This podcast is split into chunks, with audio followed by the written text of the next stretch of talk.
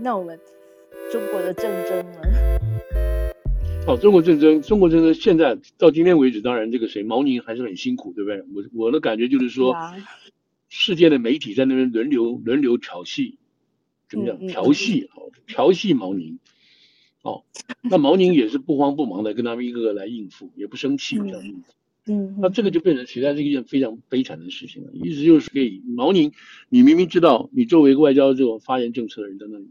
也没有人告诉你什么，你也不知道你该讲什么，或者有人告诉你叫你叫你不要讲话，你都不知道，他不可能不知道的啊、哦，不可能不知道。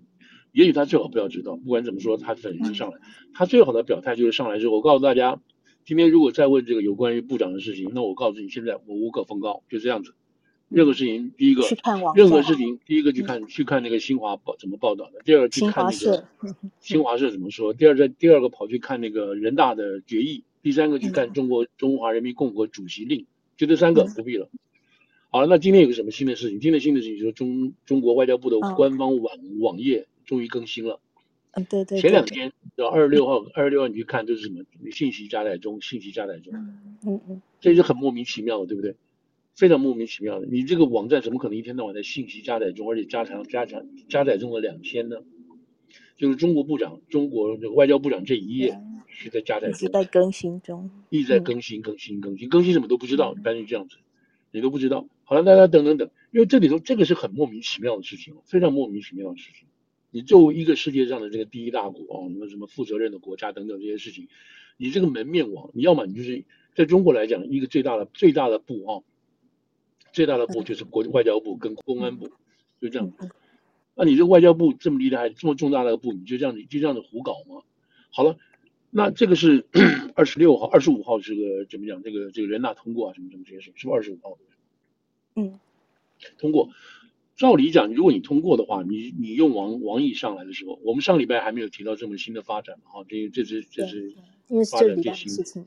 嗯，对，那就通过王毅了。那王毅通过之后，也没有任何解释，这个秦刚去哪里都不知道。所以这个毛宁天天被问，天天被问，那这是很很难堪的事情啊，好不管。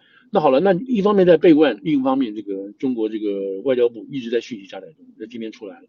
那现在就在这里，就是说，哎，那你们这个一个月期间，你们是没有决定部长是谁吗？都不知道。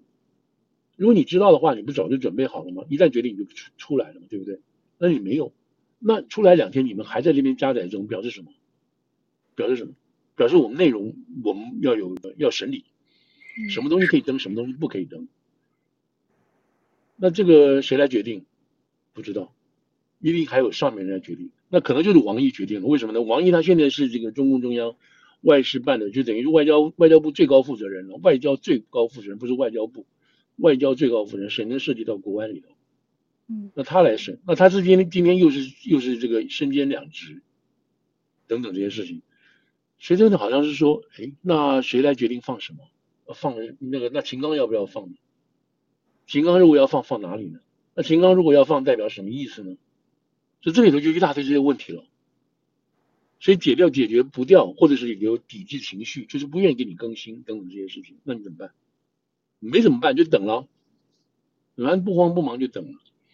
所以今天最初啊，最后出来了，出来什么东西呢？就是第一个部部长有讲话，王毅部长有讲话。第一，第二，在历任部长当中，在历任部长当中没有秦刚的名字。没有秦刚的名字，可是，在外交部长这一页里头，过去秦刚有接见一些外宾啊什么，这个地方还留着，还有留着，不是全部，还有留着，有回复了，对，回复这些东西有回复，原本也是删掉的。对，对，那这些东西要说明什么？这些有的给，有的没有，有的有，有的没有，什么这这是什么意思？这是什么意思？嗯，没有人知道，没有人知道，你不可能就问问王尼，他也不问毛尼，毛尼也不知道。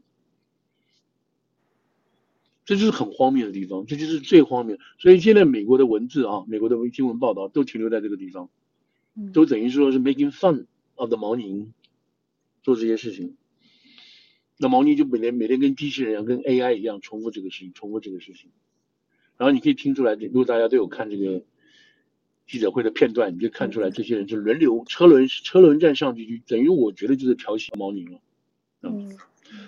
好了，那我们现在来讲说这到底怎么回事？现在到底秦刚是跟不是什么的？我们在上一次讲是不见了，对不对？这一次，这一次因为前几天发生，证明他他不就不见了，他只是本来一个国务员被免掉，然后现在呃国务员保留，然后这个这个叫什么这个外交部长免拿掉，拿掉之后是由王毅来接，那王毅很辛苦了，六十九岁现在这样搞法，那。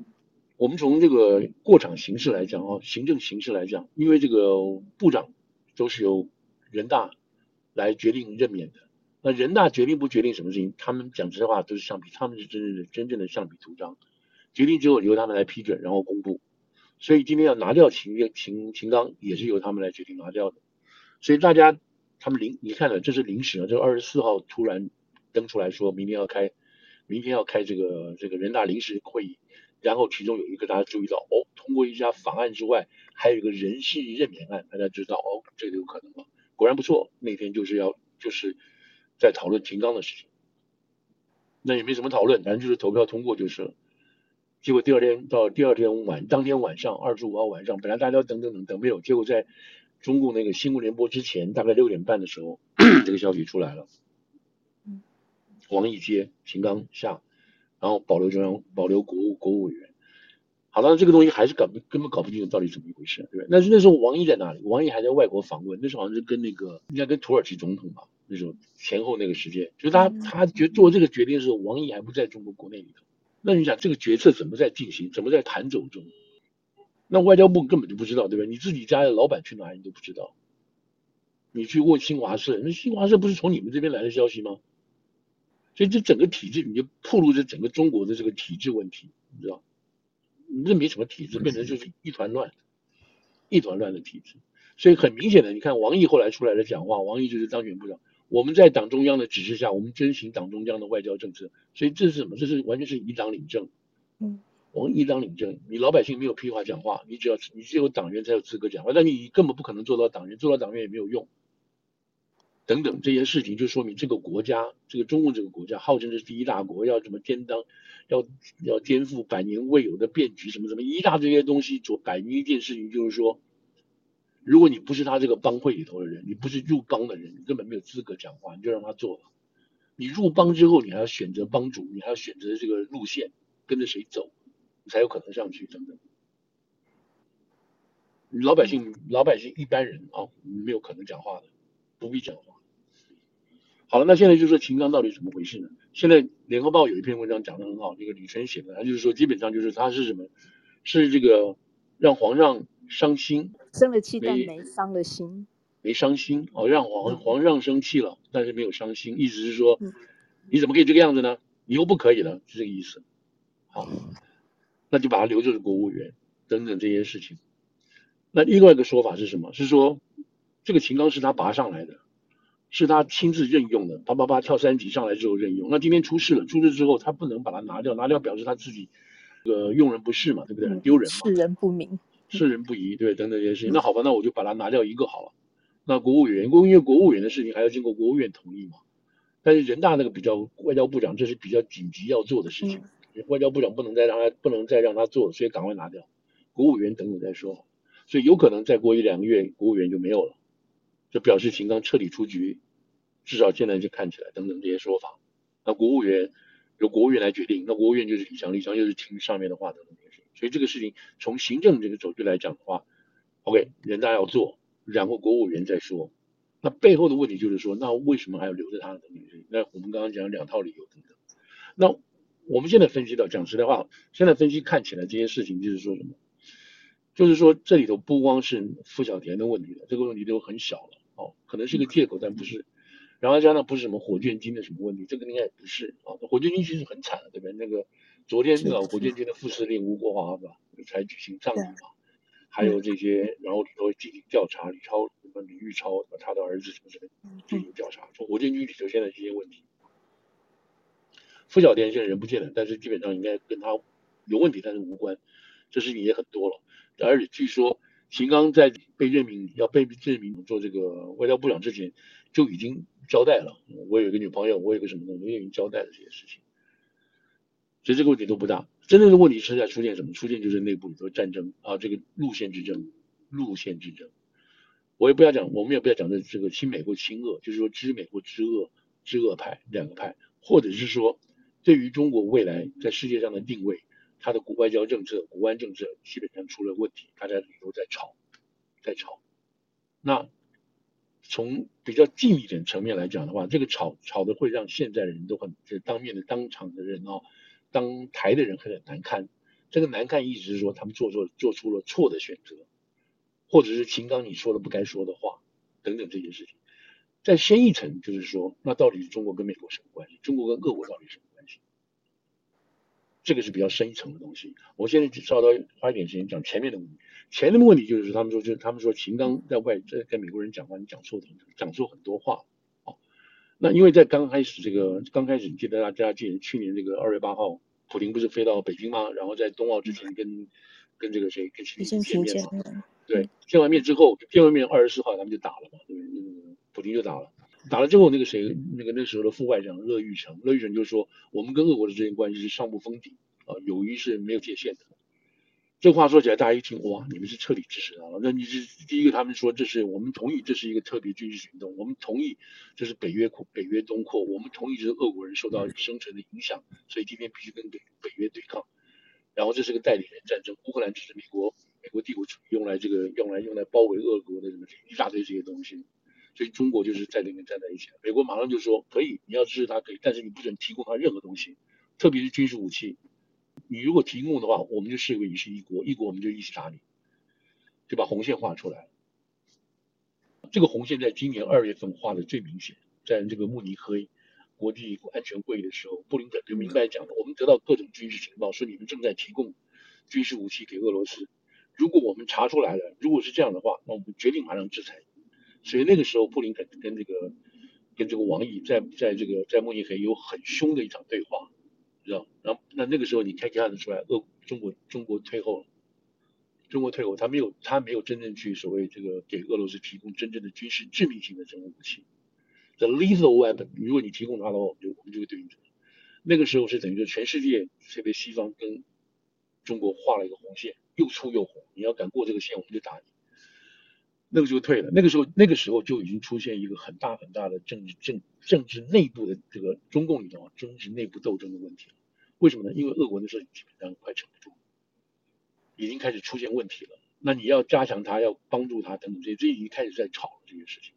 而且对美国这么凶的这种态，这种凶的凶的态度，王毅这种人是吃软不吃硬的，你知道？他已经就中国内部已经开始产生讨论跟变化，这是一个关一个一个关键点。然后后来，那这这往后走嘛，对，往后走。然后现在俄国越来越差，越来越差。那到底这个情况，中国要什么时候跟俄国还站在一边？那就不，你要站多久？我们这样讲的原因是因为，马上如果说打完之后，那个乌克兰要重建，它不管内内外外都需要重建，而且它的这个农作物啊什么的都要需要重新规划。那这个需要中国，中国可以扮演很重要的角色。因为世界上盖飞机、坐高铁什么什么这些东西嘛，现在没有基础建设。基础建设没有比中国更厉害、更快、更能做、更有经验的，可能搞不好更安全等等这些事情。所以他去帮乌克兰做这个事情，可能是理所当然，而且是那个那个什么火速给别的国家弄好等等等等等等。但是现在如果你是跟俄国站在一起的话，那你就将来将来你就不是战胜国了，你就战败国。战败国那俄那个乌克兰怎么会让你进来分的分让你来分呢？不可能嘛！何况外面还有很多，还要你跟着赔也都说不定。对呀、啊，还要你要赔钱的，对不对？嗯，所以你中国要在什么时候选择你是战胜国或者是战败国？什么时候？今年年底还是十月，还是还是十一月、十二月？你要选啊！因为马上这个俄国这个所谓春季攻势来讲，今天最近的发展是说，这个美国提供的这个集束战，这个这个 Cloudbuster 已经去了，已经在用了。这第一、第二，而且提供的这个 Abrams 的最好的坦克，已经大概是九月份就就会开始用了，你知道？九月份就开始就是就坦克就进去了。所以越来越多的东西都已经都已经基本上都到位了，不但到位的时候，后面最最后一批什么时候到位？就是 F 十六战机进去了。美国最后最后搞不好美国人真的进去了，那表示什么？俄国你越来越惨，越来越惨，越来越惨。然后你加上里头还有这种瓦格纳兵团的东西，所以你俄国越来越惨越惨。那现在俄国里头也有两派了，对，慢慢慢慢就浮现两派，一派就是说就组合了，我们不要打了，知道？这一派我们就是说，将来我们垮掉的时候，我们这派还可以跟西方谈一下。如果你俄，如果说你这个普丁搞到最后你输了，你怎么谈呢？那么西方第一步就是把你抓起来当这个战犯送上国际法庭去处理，那你还谈什么？所以俄国现在也很紧张啊，那你全部那你能赢就赢嘛？那你不能赢啊，那你怎么办呢？那你中国现在要决定说，你到底要跟俄国的主战派还是还是主和派，要跟他联络了，要联系了，你将来才有可能在这个欧陆的或者是整个世界变局里头，你才有一个角色啊，不然你没有角色，这就是我刚刚讲的涉及到国家安全的问题等等这些事情，你跟欧盟的关系，如果你帮助俄国到底的话，欧盟就把你当永远当敌人了嘛。所以这些问题的，好了，那秦刚就说什么？秦刚来美国就说，秦刚说。秦刚说什么？秦刚说：“我们跟俄国之间的，不像你们所说的啊，这个上不封顶的。我们跟他合作是有底线的。啊，你是有底线的，这个好像跟你们老板讲的不一样哦。所以这个话讲出来，你知道吗，外国人听起来是这个情况下，里面人听起来就反对秦刚的人就说：哎，你怎么跟老板、跟皇上的说法不太一样？对不对？另外还有一个讲的很过分的话，什么话呢？就是说。”哦，当时我们如果知道俄国人会去打这个乌克兰的话，我们一定会阻止他的。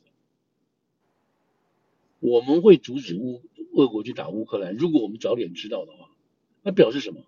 我们不赞成去打乌克兰。那你不愿意打这个乌克兰，那原来这一套说辞，什么防止东北约东扩啦，啊，保护俄国的生存呐，什么你们这些这些什么北约国家不一步步进逼的吗？一大堆这些这些话，那不是全部都是假的吗？那全部都是假的，那到底到底是怎么回事呢？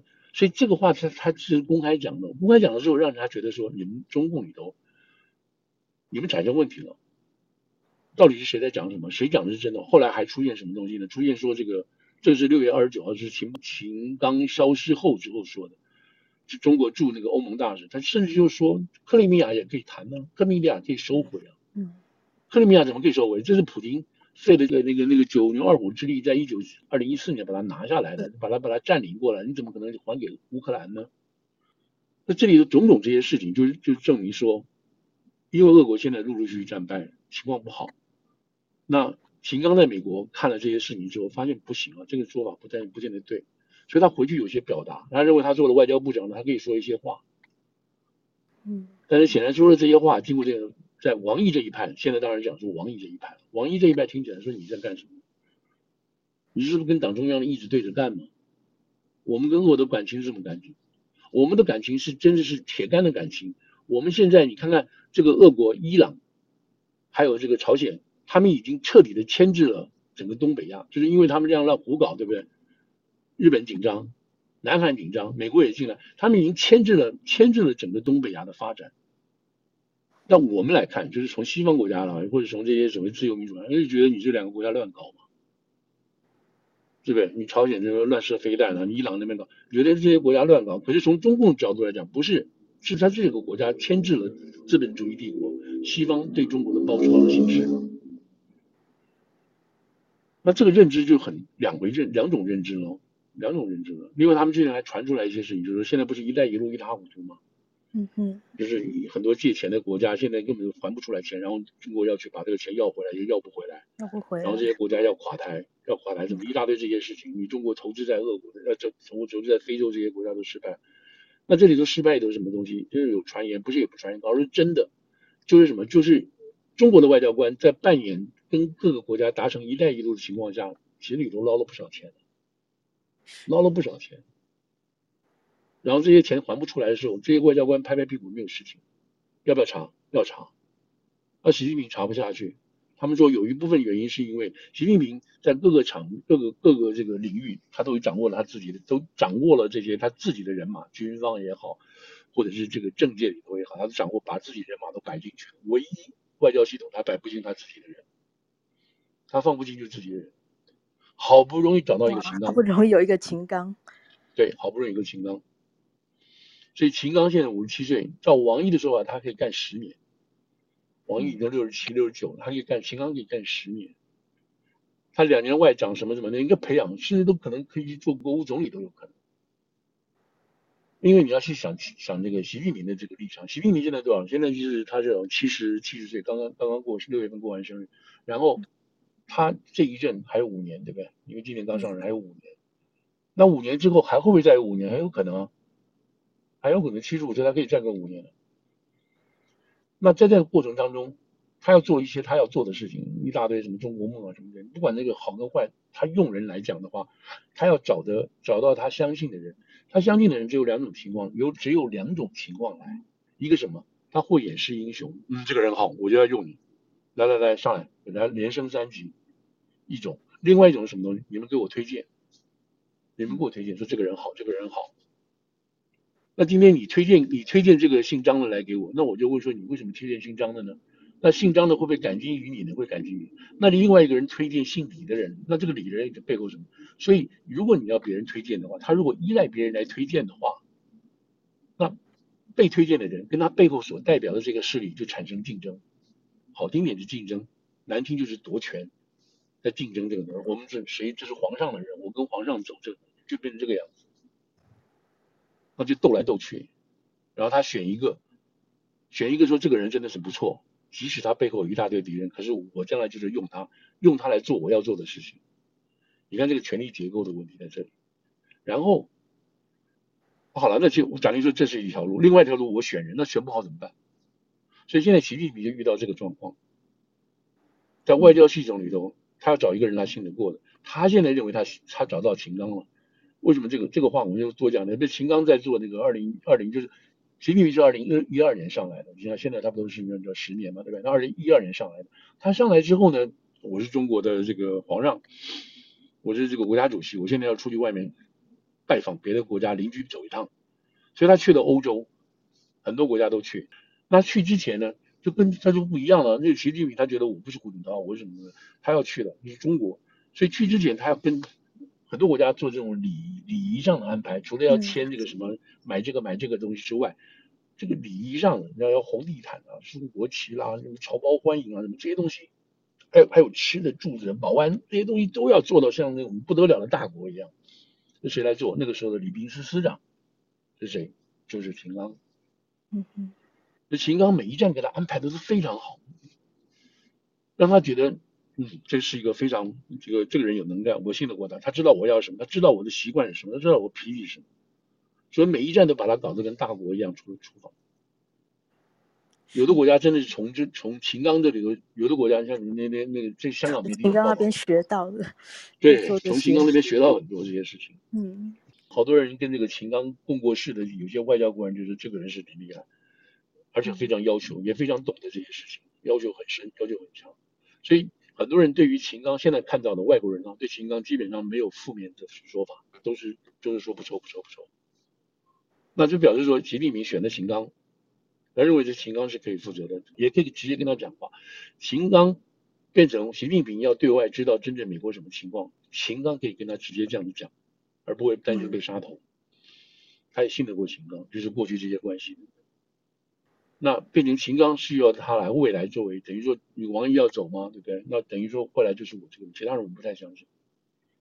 所以为什么？所以我我那时候其实我很早就跟大家跟朋友就是说，我说是秦刚不会走的，他做的这些事情，他做的这些事情是一些什么事情？就是必须要跟调整这些国际关系，这些国际关系。所以他们现在就是讲说，现在习近平知道自己过去这几年有问题了。他这个问题出现的原因，不是说他自己觉得真正有问题了，是说现在国家遇到这个问题了。我以前做的方法，我可能要调整一下，但我没有错，我要调整一下。可是我这个调整呢，我现在要找一个人来背一下，你知道，我不能够这样的，我要找人来背一下。现在最好谁背？就是秦刚讲错话了，他没有讲错话，他只是讲出什么，讲出习近平要讲的话。但是呢，你不能这样讲，所以把这个秦刚在这个时候把他弄来。其中真的一个转折点，一个很重要的一个转折点，就是六月十七跟十八这个时间。为什么呢？这个时候是那个布林肯去了，嗯嗯，跟他谈了七个半小时。你开玩笑，你跟什么好朋友谈七个半小时？两天谈七个半小时，你几乎是无话不说。那无话不说什么呢？除了台海问题，什么这个能？那会不会谈到俄国问题？会不会谈到乌克兰的问题？那俄国人紧张死了，你们到底谈了什么东西啊？谈了七个半小时，我需要知道啊。嗯。你对我是有什么不同的看法吗？等等，加上秦刚之前有讲过，是在跟美国在商量什么，在交易什么吗？你在交易什么事情？你要跟我，嗯、你看每一次这个拜登跟谁谁通过电话，或跟特别是跟大陆通过电话之后，一定马上跟台湾做汇报，跟韩国人做汇报，跟日本人做汇报，跟澳洲做汇报，说我们刚刚谈了什么东西，你不要担心，我们没有任何，都要通气的。我相信这个是一定有通气，就是中国一定有跟俄国通气，可是俄国绝对不放心的，因为秦刚已经他们感觉到秦刚是这样的人了嘛，所以所以七个半小时的讲话让他们觉得很害怕，让他们觉得很紧张，这里头已经出现问题了。那王毅据说，王毅第二天就跟着这个谁，王毅第二天因因为秦刚先跟先跟布林肯见面，第二天布林肯去跟那个王毅见面，王毅据说王毅跟布林肯谈话的过程中发现，哎，奇怪了，你这个布林肯讲话有些那个论点好像。好像跟我们原来知道的不一样，那、啊、你是跟秦刚谈了些什么事情？就这个就要前后对照，然后再把这个说法、这个口气，就觉得说秦刚有问题了。当然，这个问题是王毅这一派人觉得有问题，习近平不一定觉得会有问题，或者是习近平他要秦刚去放一些话，看美国怎么反应，因为秦刚去跟布林肯见面。不是，就是我今天我我去见面就见面，不是，他一定事先有作业，有准备，你要谈什么，怎么谈，对方来这个你要怎么，这都有一个沙盘查盘推，相对不灵感也是，所以这里头就是说，秦刚去谈，他有习近平的给他的一相对指示，这个指示也许现在习近平不愿意认，不愿意认，你就秦刚出来顶，因为这个谈话不是随随便便去谈的，嗯，然后随后受过，对。有这你我们往后往后看就是这个，因为他不没有把它全部拿掉。然后在这之前是什么？在这之前有一个情况，在这之前是谁？是王毅去跟沙利文五月份在维也纳谈的东西。那表示什么？表示表示什么？表示沙利文、王毅他们才是真正最高政策负责人，一个代表白宫国安系统。一个代表中国党的外交系统，这两个人才是真正最高负责人，不然他们不会先谈嘛？他们先谈之后，后面才可以通嘛，才可以谈嘛。所以那两个人谈出来的东西，跟王毅跟跟这个秦这个秦刚跟这个布林肯谈的东西不太一样，所以出现这些变化。再加上那个俄国啦，什么这些事情的呢？他讲了一些有关于克里米亚什么这些话，都在都在里头。台湾问题还不是那么真正的重要的。我台湾有时间还剩多久？哇，剩时间讲台湾这个军售。Anyway，所以所以大概就是这样子的情况下，就所以秦刚出去了，但是秦刚不见得会有事情，就是说不是会真的是彻底完蛋了，就这样，好不好？今天说到这个，好。好，好，最后一下子，最后一下子，我马上讲这个台湾这个的。嗯，今天很重要，也是今天很重要的是一件事情，就是美国今天刚刚通过啊，白宫刚刚宣布，就是给台湾四点三点三点四五亿的这个四千万，对，啊，对不对？三亿对对对，三亿多的这个钱过去，这是第一次，第一次是什么东西呢？是总统动用直接直接拨款权，直接拨款，是，就是这个需要你这个不需要国会同意了，这个这个钱已经是国会去年同意了，去年同意的。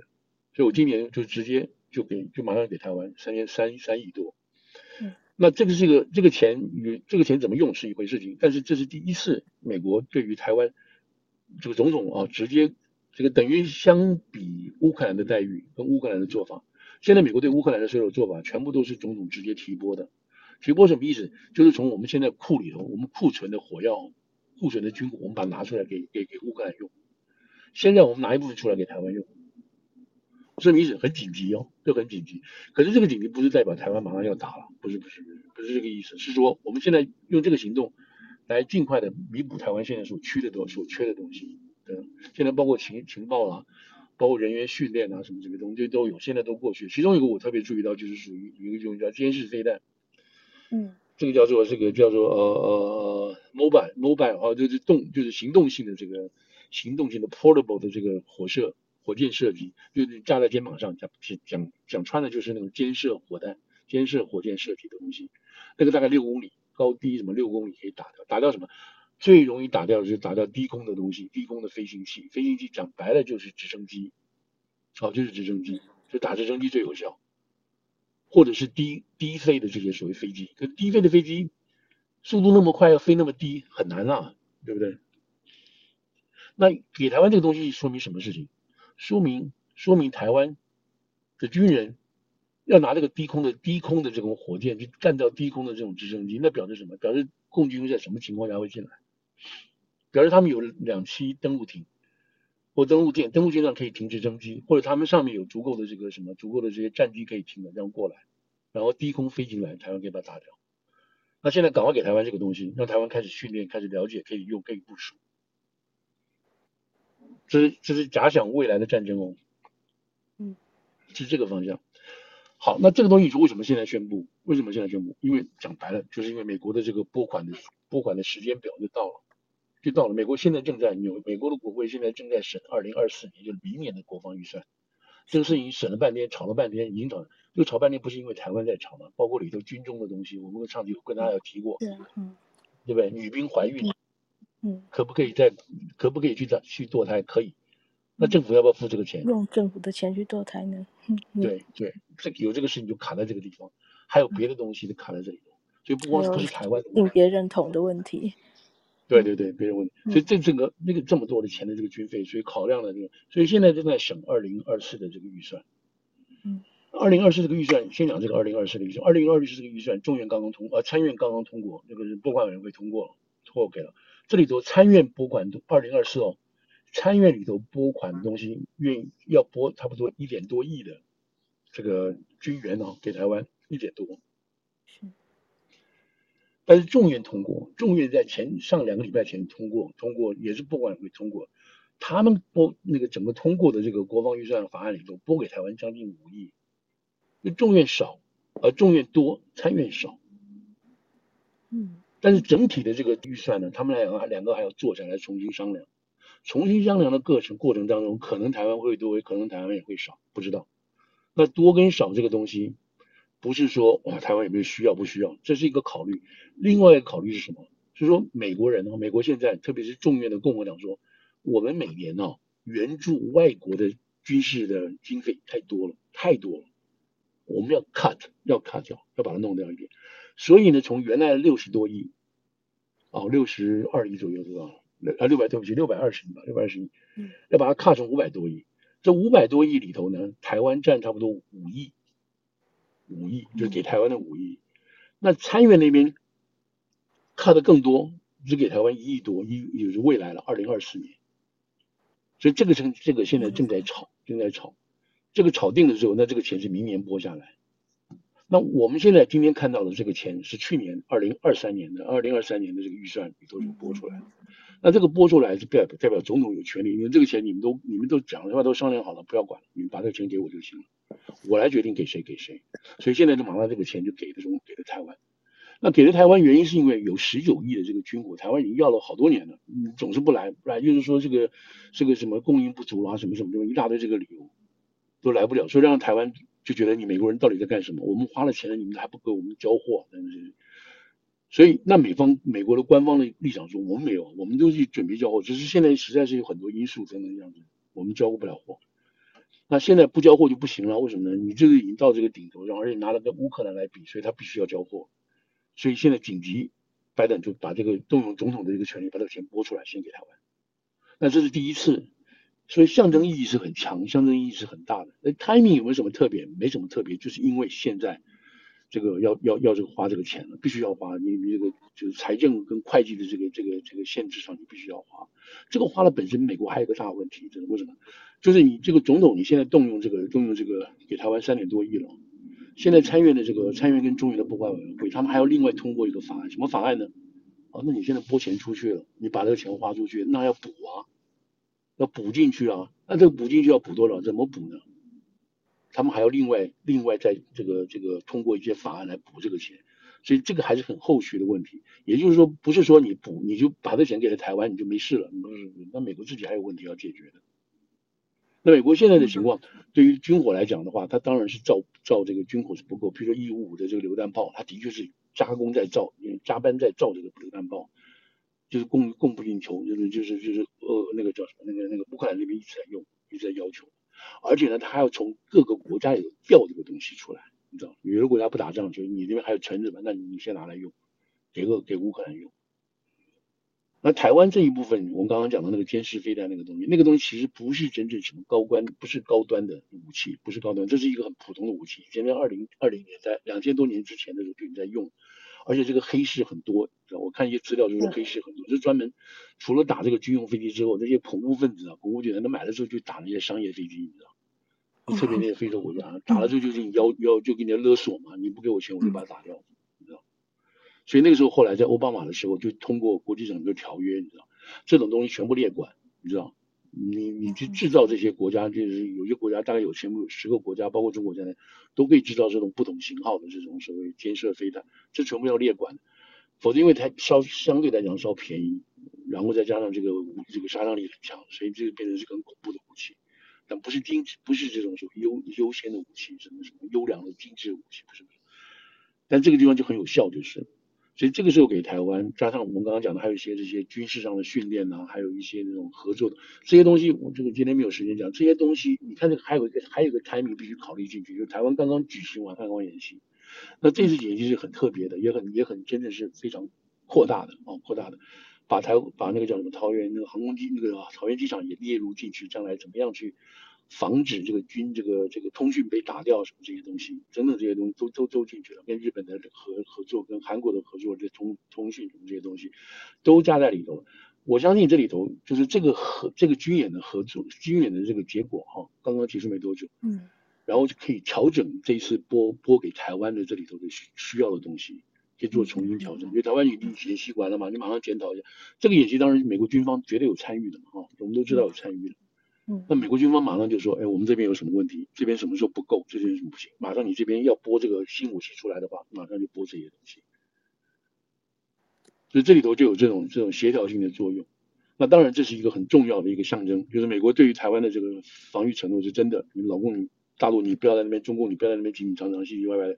我们正常在做，但是并不表示你马上要打，或者我马上要防备你，不是不是，有没有这个意义。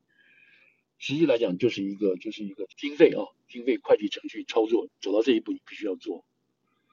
所以这里有多重意义在里头。那当然下一步还有啊，因为这个整个这个三这个美国这个二零二四年的军事预算还没有完全通过，这个大概一直要吵，大概吵到九月，因为九月才有可能通过。因为因为那个军事就是预算生效是每年的十月一日，就是下一年度的这个预算是每年十月一号，就是今年的十月一号就二零二四生效。所以还有一段时间在那边炒，就是细调了，就是 fine tune 这些这些 budget 的东西。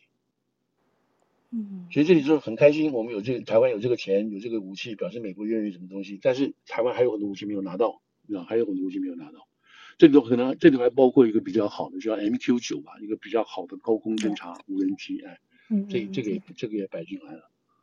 所以所以这是整体来讲，就是说现在当然。哦，除了这个之外，我再加最后一句，就是八月下个八月八月的第二个礼拜天吧，啊，第二个礼拜不是礼拜天，拜登这边要宣布对于中国的新一步的这种高科技制裁。高科技制裁就是说，所有美国的钱，你这些投资公司，这个晶片你不能投资量量子量子技术，你不能投资这种 AI 的产业，其他产业包括本来有说那个生地产业啊，biotech 的，好，你们可以去投资。可是这些除了这三种你们不能投资之外，其他地方投资的，你要事先报告我们，你先是要报备，报给我们要检查一下，我们这边检查觉得你没有问题，你可以去，不是不是，呃，你先去都可以，但你要报备。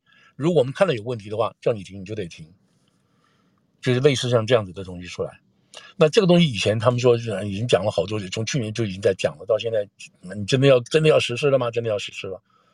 他们说已经会实施了，因为过去还在那个讨论一些阶段，现在已经到了写规定了，写这个规定了，实施规则的时候了。那既然要写实施规则的，表示这个案子就定了，能写出来就没有问题了。所以现在写这个，今年八月会公布，第二个礼拜会公布。公布了之后呢，这是彭博讲的，不是我讲的。他公布之后呢，然后要告诉大家有没有意见，提意见啊，就是放到那个 Federalist 的那个美国政府公报里头提意见，九十天之内你们什么意见？厂商啊，那么提意见。如果没有意见，我们整理好，明年实施。所以明年才会对中共这些所有的这些高科技，就美国美国这种投资人的钱啊，纳税人的钱，投资人的钱，这些这些什么放啊，或者是这些这个银行的钱，你就不能投资到这些产业去了。就是我们美国要立法阻止美国的资金去协助下一个 generation 的新高科技在进行，不能够帮不能帮中国去制造这些生产这些东西，即使是非常非常赚钱的都不行去。那在美国已经铁了心的这样做了。那就跟前面的这个这个晶片法是一样的，是一样的。所有某种某种以上的这种纳米以上的东西，不准到中国去投资，不能到中国去做。所有任何国家，哪怕你要你把哪怕你做出来这个晶片，这个晶片本身有用到美国的机器，美国的一点知识技能，那么你做这个东西就不准你卖到中国。那你比如说在在韩国，他韩国如果做出来的东西里头有用到有用到美国技术，有用到美国的机器，那这个就不能卖到中国去。只要美国知道的话，就不准。所以这个这个等于说一环一体，就实实在在这个把这个所谓高科技就不能到中国去，就这样就这样卡住了。所以这个是明呃下个月会出来一点，当然大陆已经这不可能不知道，中国也知道，他也没什么办法，除了叫叫叫叫叫，没有什么办法。好，最后一个消息就讲完就好。最后一个消息是美国现在禁止香港的那个特首李家超哦不能参加十一月的这个 APEC 会议。为什么他是被制裁的？为什么制裁他？因为在二零一九年他参加，他那时候当警这个香港的警务处处长，他参与反反抗中的这个这个镇压抓捕。你知道一大堆这些事情，就是他等于说是算是中共的打手，然后美国把他列为制裁，同同时还有十九个人列为制裁吧，这样子。那意思是说，你即使你现在这个变成这个香港特首，那没办法，是你要变香港特首了。可是我制裁你是因为那个时候的事情，你等于是帮凶，我们不可能让一个帮凶来参加这个。你一方面一方面要我们承认香港的经济地位啊很不错，非常好等等。当然，像现在香港的经济地位一直在往下滑落了。但是当时他是 APEC 成员之一嘛，哦，像我们以以这个关税来算的话，他是个成员之一，我们必须让他让这个香港的这个特首来。可是你现在这个特首，你你你你又想是占这个香港是世界经重要经济团体的这个这个这个光辉这个荣耀，而你自己本身是一个协助中共镇压民主人士的这个帮凶，我们不可能给你双方都拿两边的好处都让你占了。所以美国说，这个人不，我不会给你签证的。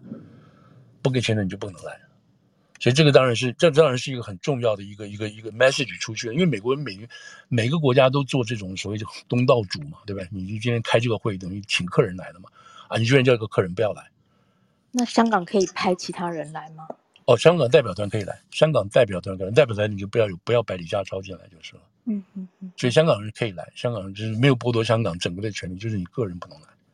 那这个当然也很特别了，就是因为那重点就是说。重点就是讲，就像那个谁，那个李尚福一样，中国的外中共的那个国防部长一样，美国人可以跑到别的国家跟李尚福开会，可是李尚福不能不能不能跑到美国来，跑到美国来，美国就要制裁他，抓他，你知道？那那你那你李家超你要来你要来抓你，嗯，那中国的态度呢？你中国已经开骂了，已经开骂了，说你们这个又是什么长臂管辖，就是说你们这日本又骂又骂回来了嘛，你知道？又骂回来了。所以这是从来没有过的，对不对？从来没有过的事情，这样子。嗯嗯，会影响到习近平访美的计划吗？有听说哦，这有说，那你这样搞我的话，那让我很没有面子嘛。而且现在中方情况这么差，是不是习近平可能就不来了？所以，所以现在这个情况就是说，当初是说，当初说包括秦刚在上了，我这个王毅在上了，当初之所以见面要谈，就是铺这个路嘛，啊，主要把这个气氛搞好啊，嗯、大家嘻嘻哈哈的，开开心心。到时候你这个拜登跟这个。跟这个习近平见面的话，哎，对对，大家比较有话可以说，不要那么尴尬。那现在这种情况下看呢，一个砍一个，一个砍一个，好像没什么，没有什么可以让大家开心的这个这个局面出来嘛，对吧？而且还有对对，再再再补一个，所以这个事情每天都在发生。再补一个，就刚刚刚刚在这个今天昨天吧，在 G 二十在印度开的这个，现在印度是 G 二十的这个后持国家，所以开了一个有关于各种各种筹备会，其中一个很重要的筹备会议就是讲说这个这个气候暖化的问题。气候暖的问题，今天看到的新闻报道就是，咱们就美国的新闻报道，英文的不是美国的，英文的新闻报道就是说，中国汉人拒绝参加任何世界努力有关于降低排碳的这个措施。那就是它是变成这个文章的写法，是说中国变成唯一的、唯一的一个 obstructor，就是唯一唯一的是阻碍这个减碳的。这个减碳的意思就是说，减碳的意思就是说，这个世界不是暖化嘛，对不对？我们要回到工业化之前温度。全世界的海平面温度不能超过一点五度，啊，或者是两度这么多。那现在已经超过一点一度了，一点一度。如果我们不再做，不再做这个这个暖化，呃，这个这个排减除排碳，遏制这个暖化这个趋势的话。那这个暖化会越来越高。如果达到超过一点五度的话，那我们就完蛋了。完蛋的意思是什么？就是冰山会融化，融化之后呢，海水就会上升上升，海水上升，整个沿海的那个国家岛国都没有掉了。然后再加上这跟大气所互动造成的一些气流啊，还有一些风流，会造成越来越严重的这个气球，就像我们现在可能也不知道真的假的，反正就是太热啊或者太冷啊这些事情，所以这个人类要开始进行这个事情，所以这个是这个这个这个 COP 二十二二十六，就是联合国通过这个这个这个所谓世界。这个减排减排大会，美国参加了。美国说现在说我们跟中国两个人，我们是最严重的国家，对不对？我们要进行这个减排。二零二六年、二零二五年、二二零二五年、二零三零年跟二零六零年，这就都有不同的这个这个时间表的。我们必须要这样做，你知道？譬如说，二零三零年要达到碳高峰，就是说所有的排碳要达到高峰了。三零年之后都要往下降。你知道要往下降，二五年是一个主要的一个转折点，就是二零二五年马上就到了一个转折点，所以各国，特别是我们跟中国啊，我们跟中国，我们跟印度这些大国要做这个事情。那今天传出来的消息是中国说我们不干，嗯，我们不会参加你们这些东西的，不会参加东西，我们自己做主，我们自己做主。那也就是说。中国因为现在还要发生经济嘛，对？发展经济，习近平前上礼拜就说的这些事情嘛。我们要发展经济，我们需要用能用能源，风能不够，核能不够，我们就要发电，发电就要用煤发电。除了其他的外，我们还有煤发电，煤发电就造成污染，然后减排是不可能达到的。所以中国说，我们按照我们自己的步伐来做，我们不会参加什么二零二五、二零三零、二零六零的事情。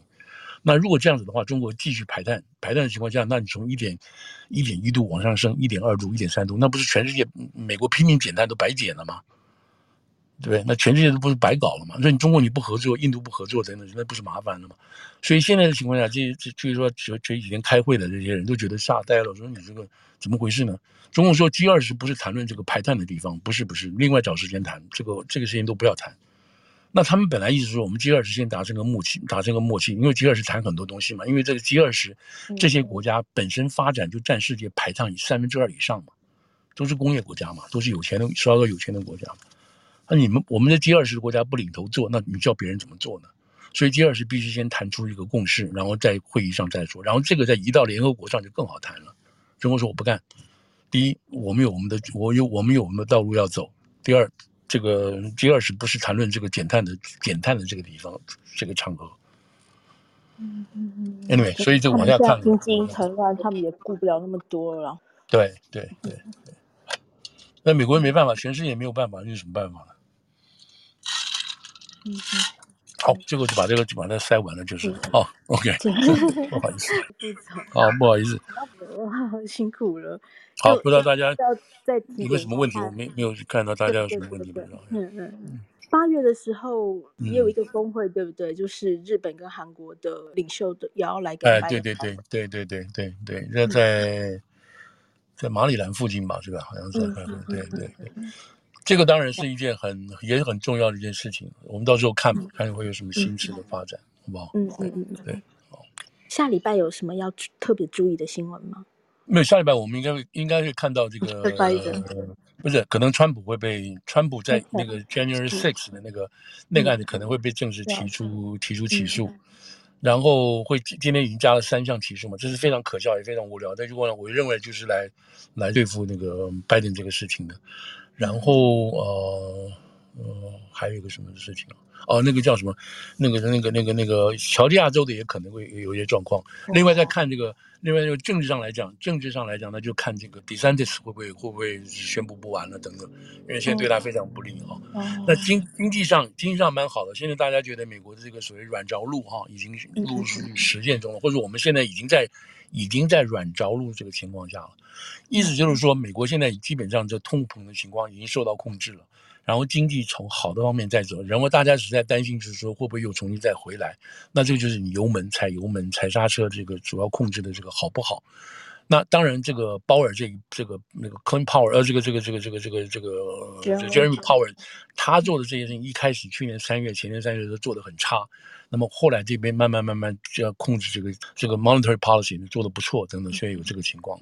当然，美国老百姓很重要了，因为刚刚出来这个数据，第二季，第二季美国的这个 GDP 往上冲嘛，表示这个经济非常好，老百姓非常愿意花钱的，这是好事，这这是个好事。所以美国如果有钱，然后经济有信心，那这那个美国那个拜登出去外面讲话声音就大一点嘛，就比较有点劲。那你因为对照中国，那就很惨了。中国现在真的是不知道该怎么办，真的是束手无策，束手无策。所以现在就看这个，这个是这个是大家没有什么办法。那个那个失业率不但是从二点百分年轻人百分之二十点六，现在上到百分之二十一点几。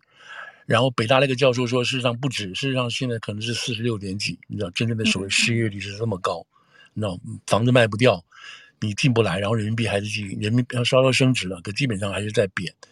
然后你这个每个人负债这么高，那个地方政府负债这么高，你根本不知道该怎么种，不该怎么做。然后你税收的钱跟你老百姓实际的消费根本不不成，就是不能 match 起来。你知道，你说你收这么多钱，可是老百姓收消费没有这么多钱，那你怎么来这么多收税收呢？那经济都没有办法成长，你怎么来的？怎么会有税收呢？所以这个数字都都都对不起来，你知道？对不起来。嗯，所以中国现在真的很难没有。所以另外一个情况，另外一个倒过来说明什么事情？就是现在这个所谓这个 de decoupling 也好，或 de-risking 也好，不管脱钩也好，去维权也好了，表示美国现在的经济它不是真正要依靠中国，你知道吗？什么都在向中国买，没有中国，美国就垮了，不是。现在 decoupling 跟 de-risking 这个事情已经在发生了，就美国撤出来也好，或到美国厂撤出来，到越南去，到东南亚去，都已经陆续在做了。到飞到这个墨西哥也好，都在做。可是美国经济没有垮，美国不是因为靠中国的经济什么 cheap labor 进进来这些东西，所以美国才活下去，不是。